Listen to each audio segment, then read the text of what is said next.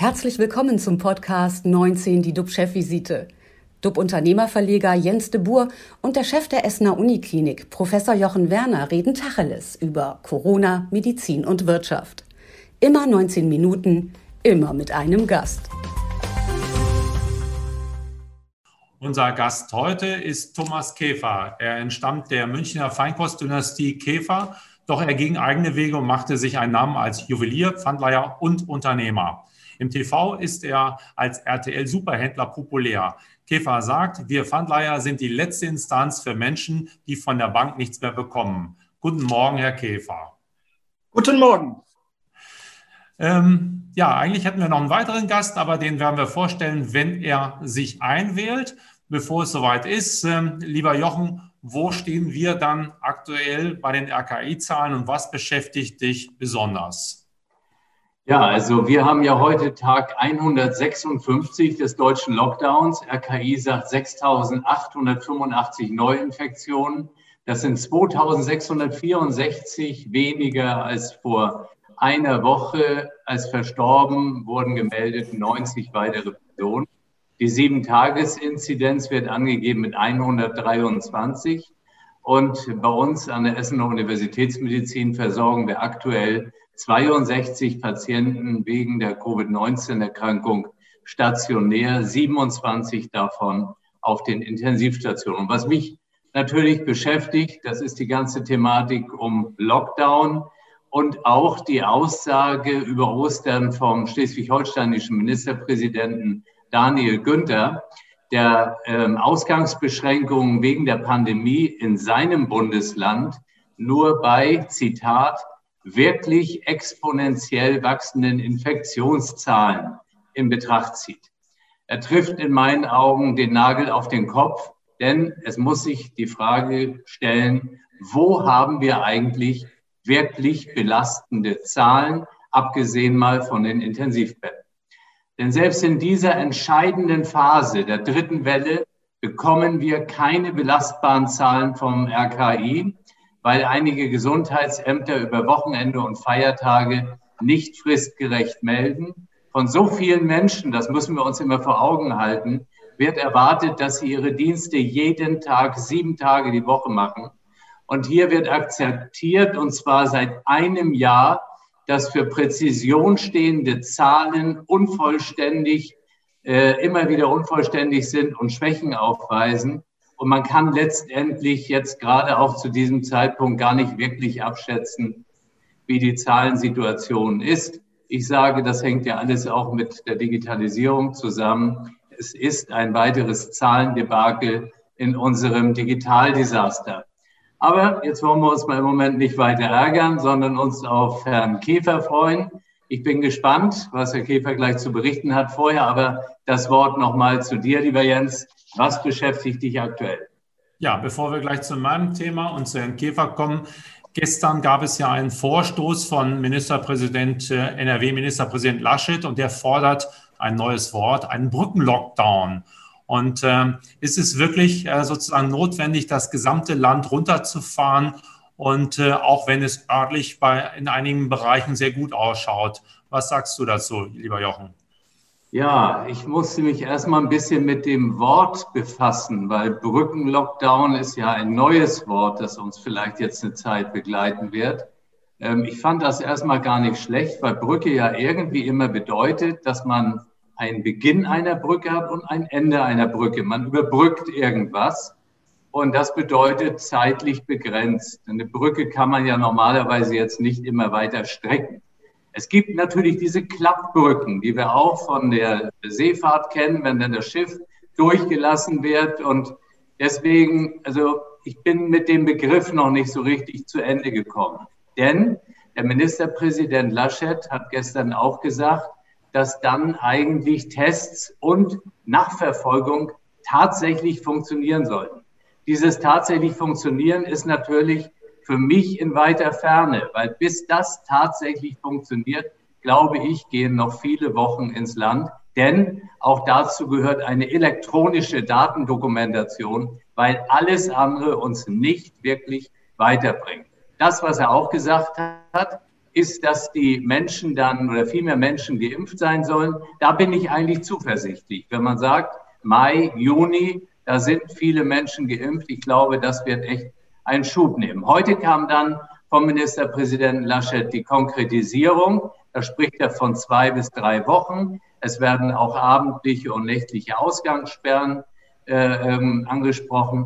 Also vielleicht nehmen wir mal dieses Wort Brücke weg und äh, haben als äh, ja, momentan den Stand zwei bis drei Wochen harter Lockdown. Das ist ja das, was wir eigentlich die ganze Zeit schon erwarten, dass es irgendwann kommt. Nur äh, man tut natürlich dabei auch so, als hätten wir diese 156 Tage irgendwie nichts gehabt.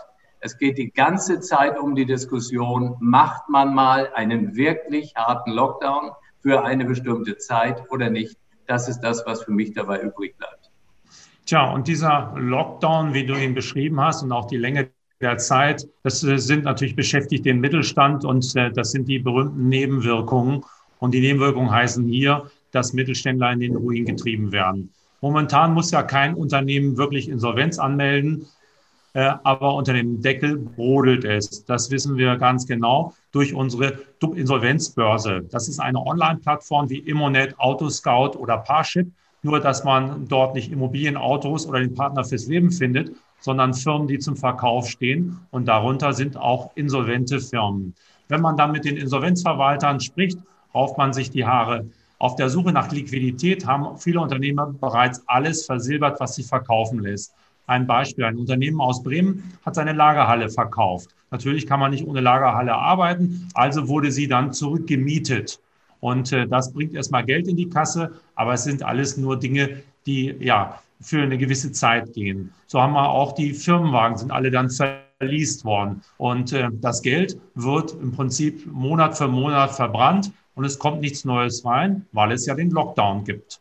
Insolvenzverwalter sprechen unter der Hand, dass die Unternehmen immer abgemagerter werden. Es gibt kein Fleisch mehr am Knochen, nichts mehr zu holen aus Sicht des Insolvenzverwalters. Das ist auch politisch so gewollt. Insider gehen nämlich davon aus, dass die Anzeigenpflicht für Insolvenzen bis zur Bundestagswahl ausgesetzt äh, bleibt, um gute Stimmung zu machen. Und so entstehen dann wieder auf der anderen Seite, Stichwort Nebenwirkungen, Zombie-Unternehmen. Das sind, die sind wirtschaftlich eigentlich längst tot, wanken herum und dann wird irgendwann mal ein böses Erwachen geben, wenn dann die offenen Forderungen nicht mehr bezahlt werden können. Und dann gibt es vielleicht nur noch ein paar alte Schreibtische, die da rumstehen. Wir haben heute einen, einen Unternehmer zu Gast, an den sich Menschen auch in Finanznöten wenden. Vielleicht sind auch Mittelständler dabei. Thomas Käfer betreibt ein Pfandleihhaus im Zentrum von München. Nochmals herzlich willkommen. Das darf es äh, nach zwei Monaten Zwangsschließung, sorry, das darf es nach zwei Monaten Zwangsschließung inzwischen wieder öffnen, sogar nach dem Ziehen der Corona-Notbremse in der Landeshauptstadt. Herr Käfer, stehen die Kunden schon Schlange vor Ihrem Haus? Also ich würde nicht sagen, dass sie jetzt übermäßig Schlange stehen, aber es stehen ganz bestimmte Kunden bei uns, und zwar die vielen Freiberufler, die kleinen Selbstständigen, die im Endeffekt keine große Chance haben, was zu bekommen. Wissen Sie, es gibt viele kleine Handwerksbetriebe, es gibt viele kleine Gastronomen, das sind teilweise GmbH-geführte Betriebe, die natürlich im Laufe der letzten Jahre äh, auch keine guten Bilanzen vorzuweisen hatten. Aber das ändert nichts daran, dass manche von diesen Betrieben schon seit zehn Jahren existieren, äh, angestellte Mitarbeiter ernähren, ihre eigene Familie ernähren. Aber aufgrund dieser schlechten Bilanzen haben sie zum Beispiel gar keine Chance, irgendwelche KVW-Kredite zu bekommen. Ja, im Prinzip ist es so, und das habe ich bei einigen Leuten erlebt und auch mit einigen Leuten darüber gesprochen, wenn diese Bilanzen nicht den üblichen Standard entsprechen, den wir in der Bankenwelt haben, dann kriegen sie auch keine Unterstützung an Krediten.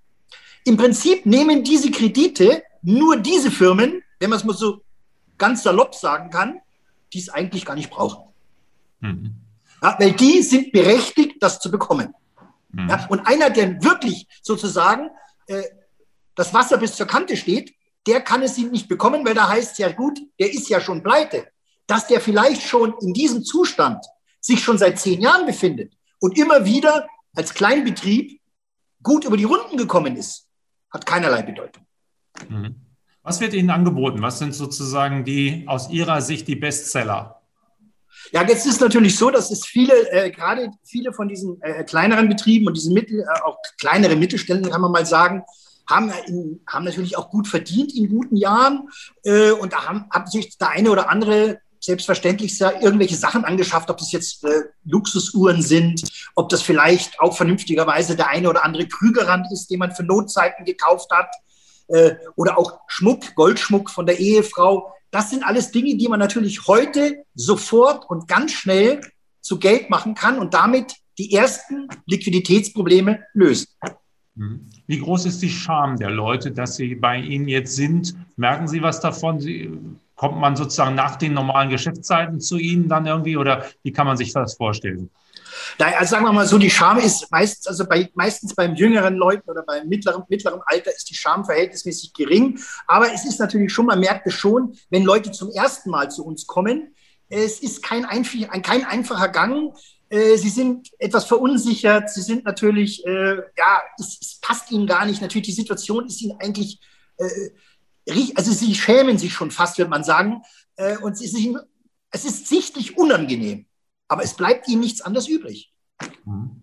Und Sie schauen jetzt nicht darauf, ob die Unternehmen sich wieder oder die Unternehmer sich dann wieder, wieder berappeln, sondern Sie nehmen das als äh, die Ware an und äh, die Leute bekommen dafür Geld in der Hoffnung dann, wenn der Lockdown vorbei ist, wenn das Geschäft wieder anspringt, das wieder zurückzukaufen, korrekt? Ja, erstens ist es natürlich so, dass wir uns nur befriedigen aus dem Gegenstand, aus dem Pfandgegenstand, der der Kunde sozusagen bei uns abgibt. Wenn Sie bei uns, was weiß ich, 2000 Euro für irgendeinen Pfandgegenstand erhalten äh, und Sie kommen nicht mehr, ja, und äh, dann, ist das, dann ist die Sache im Prinzip erledigt. Wir müssen dann den Gegenstand versteigern. Wir, würden wir weniger bekommen als die 2000 Euro, dann ist es unser Problem bekommen wir mehr als die 2000 Euro plus die Zinsen und die Gebühren, die uns zustehen nach der Laufzeit, würde sogar der Kunde den Überschuss ausbezahlt bekommen. Also Sie sehen, im Prinzip der gerechteste Kredit der Welt. Bei einer Bank ist es ja ganz anders. Ja? Wohnen Sie in der Wohnung, können Sie die nicht mehr bezahlen, wird die Wohnung versteigert, Sie fliegen aus der Wohnung raus hm. und meistens ist der Versteigerungserlös niedriger als die Bankverbindlichkeit. Sie, Sie sitzen sozusagen auf der Straße und haben noch Bankverbindlichkeiten abzuzahlen. Das ist ein Bankkredit. Und ein, wie gesagt, ein Leihhauskredit, ein Pfandhauskredit wird nur allein von dem Pfandgegenstand befriedigt. Mhm. Ähm, dazu nochmal, gibt es, dann, gibt es dann bei Ihnen jetzt eine Art Boom, dass Sie sagen, es gibt mehr, äh, dass Leute bei Ihnen sind? Haben Sie mehr Umsatz jetzt durch das Geschäft oder ist es einigermaßen gleichbleibend noch? Wie kann man sich das vorstellen? Nee, es ist eigentlich gleichbleibend. Es hat sich ein bisschen verschoben auf bestimmte Artikel, auch ein bisschen auf hochwertigere Sachen. Ja? Weil es ist ja so, dass der, also unser Normalkunde im Leihhaus ist jetzt nicht unbedingt der äh, kleine Selbst, also der selbstständige Mittelstand. Es sind eher Leute, die ja mit ihrem Geld so mit Plus und Minus nicht so ganz zurechtkommen immer, die immer gerne mehr äh, konsumieren, als sie sich leisten können und finanzieren sozusagen im Leihhaus. Das wird nehmen das als Zwischenfinanzierung. Äh, mhm. Bei uns ist es so, dass dieser Kundenstamm jetzt wegfällt, weil sie ja buchstäblich vom Konsum völlig abgeschlossen sind, ausges Entschuldigung, ausgeschlossen sind. Es herrscht wenig Konsum momentan, wenig Konsummöglichkeiten. Man kann nicht reisen, man kann nicht viel einkaufen gehen, man kann nicht viel äh, Bier trinken gehen am Feierabend. Also buchstäblich, das normale Leben ist ja momentan sehr gehandicapt. Aufgrund dessen bleibt eher bei demjenigen dann doch mehr Geld übrig. Und da ist es, war es eher umgekehrt im ersten Lockdown, da sind tatsächlich mehr Leute zu uns gekommen und haben Dinge abgeholt, als Geld sozusagen als Kredit genommen. Was natürlich für ein Leihhaus sehr, sehr schlecht ist. Mittlerweile hat sich das aber wieder reguliert und mittlerweile merken wir vor allen Dingen von den vielen Freiberuflern und Selbstständigen, dass wir da deutlich mehr Zulauf haben. Mittlerweile ist auch unser zweiter Gast eingetroffen aus äh, Paris. Wenn er noch auf laut stellt, können wir ihn auch hören. Erstmal guten Morgen. Peter Heusch, der Journalist, berichtet seit Jahren als Auslandskorrespondent aus Frankreich, unter anderem für unseren Medienpartner WAZ. Heusch ist ein ausgezeichneter Kenner der Lage unseres Nachbarlandes. Er sagt, Präsident Macron hat nicht mehr allzu viele Pfeile im Köcher. Bonjour und guten Tag, Herr Heusch. Bonjour, ich entschuldige mich für diese Verspätung. Wir hatten hier eine Internetpanne und deswegen saß ich hier etwas auf dem Trocknen bei dem Versuch, äh, mich Ihrem Gespräch zuzuschalten. Aber jetzt hat es Gott sei Dank noch geklappt. Ja, sehr schön. Wie sieht, es in, wie sieht es in Frankreich aus? Schildern Sie kurz die Lage. Es gibt dort auch einen äh, dritten äh, Lockdown. Sind die Leute zu Hause? ist äh, Paris und ist Frankreich runtergefahren? Also ich würde mal sagen, ja, und zwar seit gestern Abend.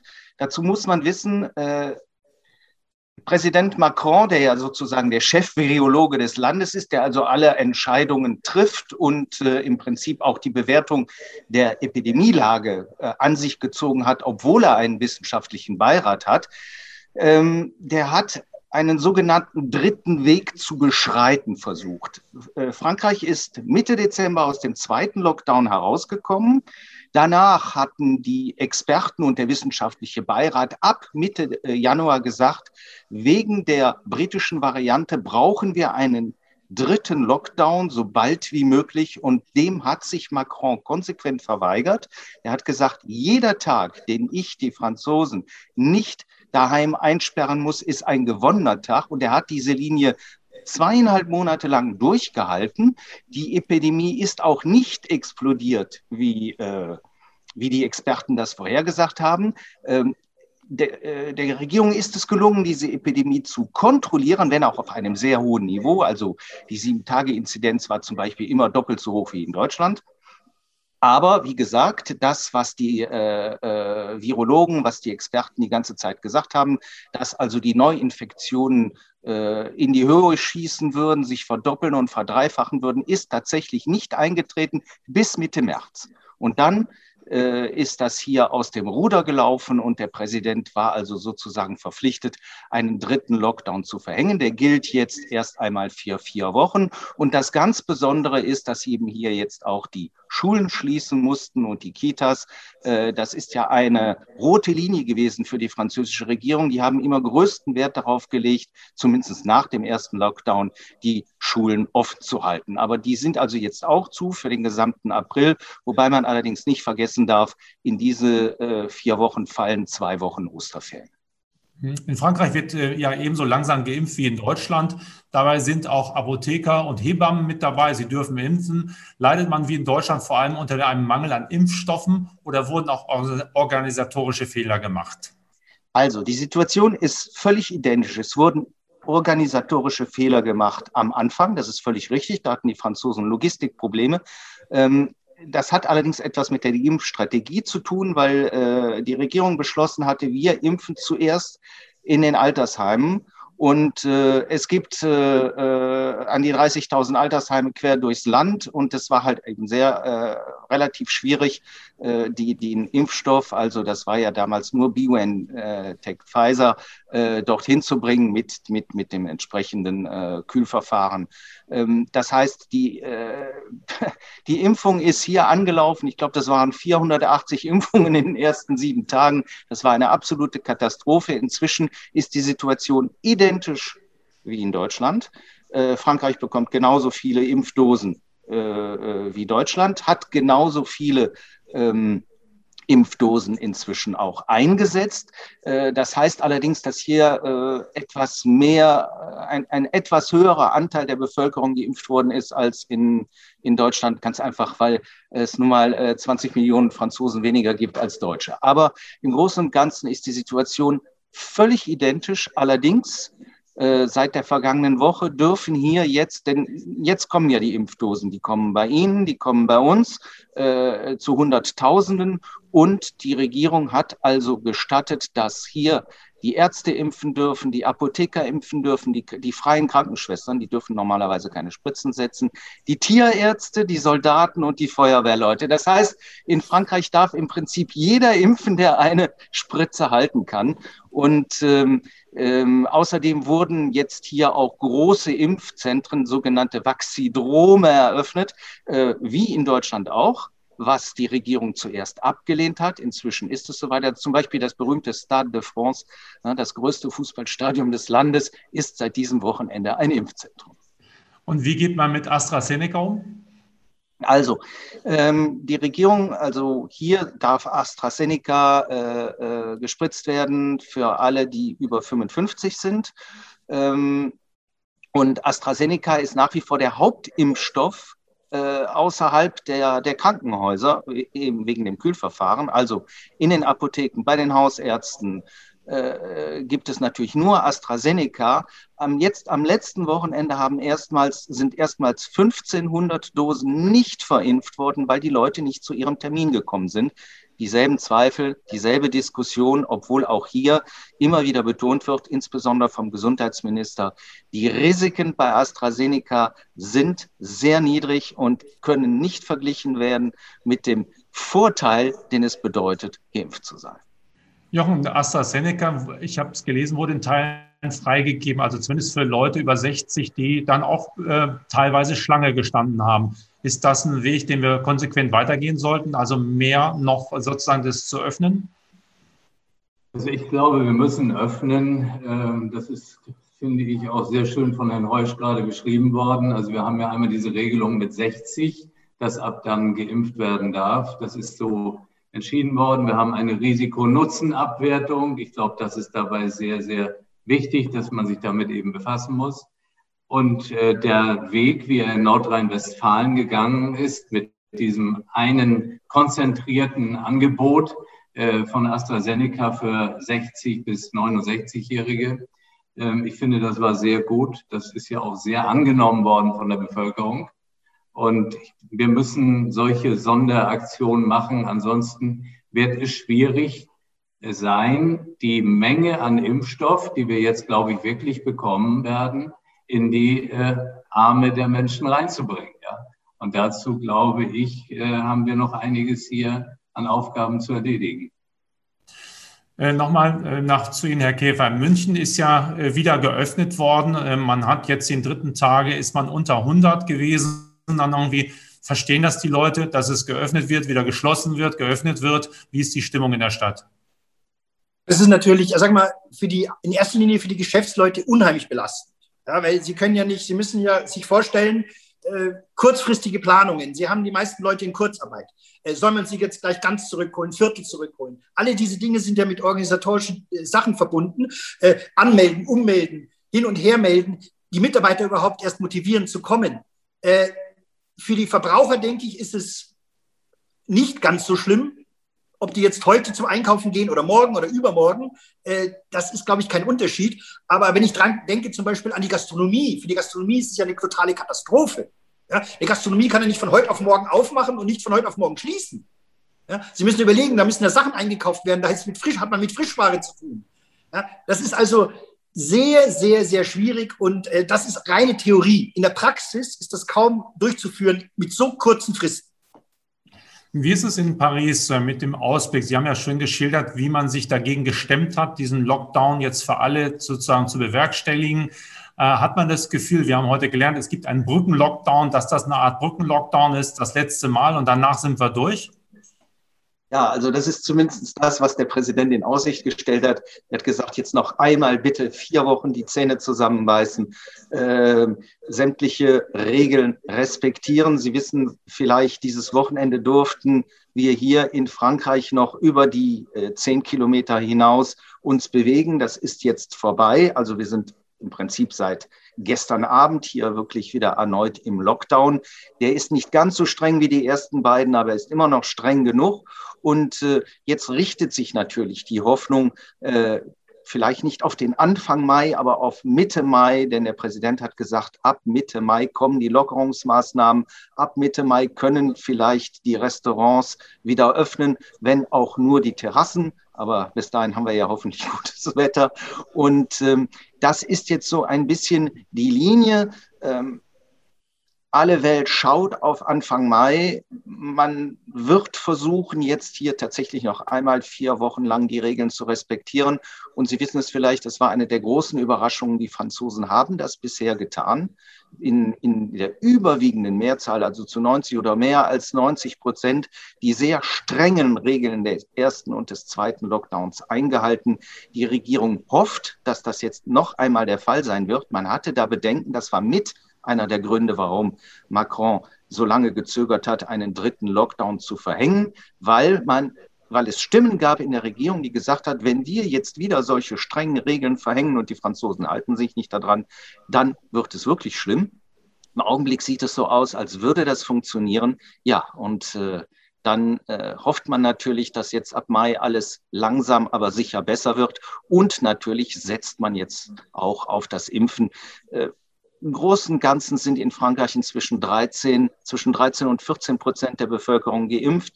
Da muss man noch hinzuzählen, die, die Covid schon gehabt haben. Also die, der Anteil der Bevölkerung, der Antikörper hat oder jetzt haben sollte, liegt zwischen 20 und 25 Prozent. Und ähm, die Regierung hat vor, das jetzt noch einmal um 10 Millionen zu erhöhen innerhalb der nächsten vier Wochen.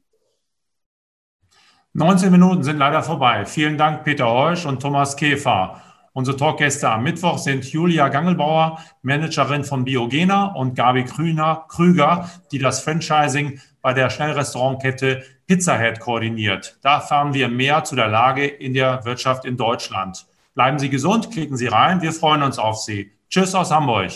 Und aus Essen. Wiederschauen. Ein Bonjour aus Paris.